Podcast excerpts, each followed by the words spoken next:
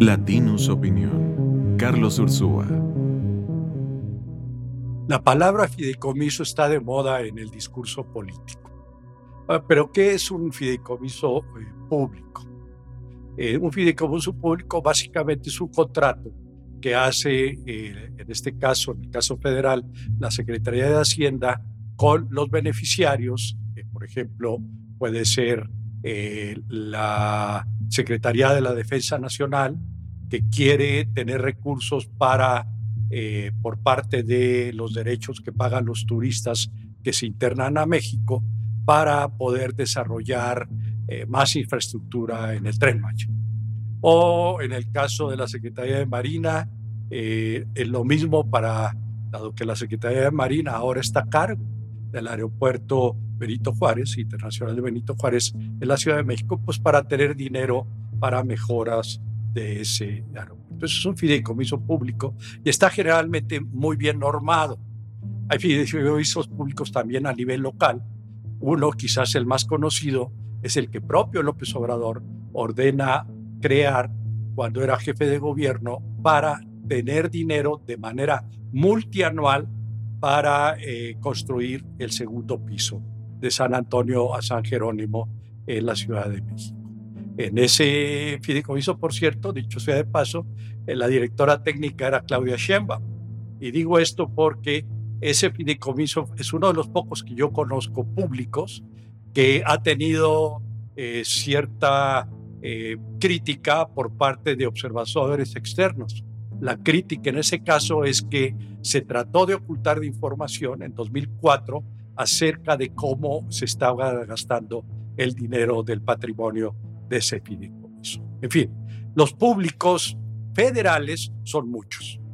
El presidente ya extinguió, eran muchos más bien, de, para decirlo correctamente, el presidente ya extinguió más de 100 de ellos y se hizo del dinero del patrimonio que había dentro de, por decirlo así, la panza de cada uno de ellos, en alrededor de unos 70 mil millones de pesos. Esos fideicomisos obviamente fueron extinguidos por el presidente, no por lo que él dice de que había corrupción o de que había eh, burocracia innecesaria, porque los fideicomisos en realidad no tienen una estructura administrativa. Y la corrupción que se da en los fideicomisos generalmente es muchísimo menor a la corrupción que se puede dar en las secretarías, porque hay normas y hay un comité técnico. Entonces, no hay que creer esa, ese pretexto. El pretexto era ese, pero la idea, el objetivo final, pues era hacerse de esos recursos para alimentar a los elefantes blancos de Palacio Nacional.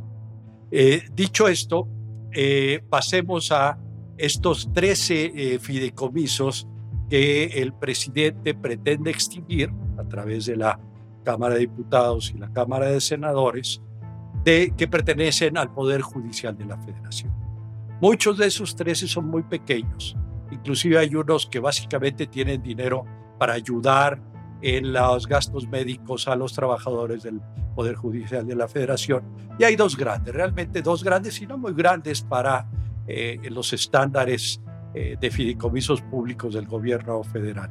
Uno es eh, que provee pensiones complementarias para jueces y, y magistrados, no ministros, magistrados, más abajo, eh, pensionados. Y el otro es uno que eh, tiene dinero para desarrollar infraestructura que permita eh, proveer mejor los servicios de, administración de justicia que se requieren, en particular los juicios orales. La gran mayoría de las, de las salas que se tienen actualmente pues no son suficientemente buenas para tener juicios orales en fin, el presidente ya decidió que los quiere quitar y, eh, eh, y con ello pues se va a agenciar de un total de, como decía, de 15 mil millones de pesos, que no es una gran cosa. Para poner esto en perspectiva, la Secretaría de Hacienda en su banca de desarrollo tiene fideicomisos para pensiones complementarias del orden de, en lugar de los 5 mil que tiene el Poder Judicial, la Secretaría de Finanzas debe tener 60 mil o más, es decir, unas 12 veces más. Entonces hay que tomarlo con un granito de sal, lo que está diciendo el presidente, y básicamente creo, el Poder Judicial debe correctamente manifestarse en las calles.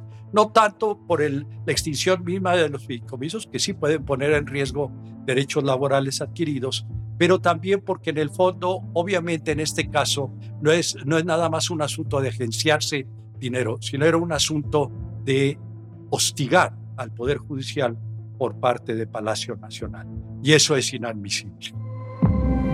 Esto fue una producción de Latinos Podcast.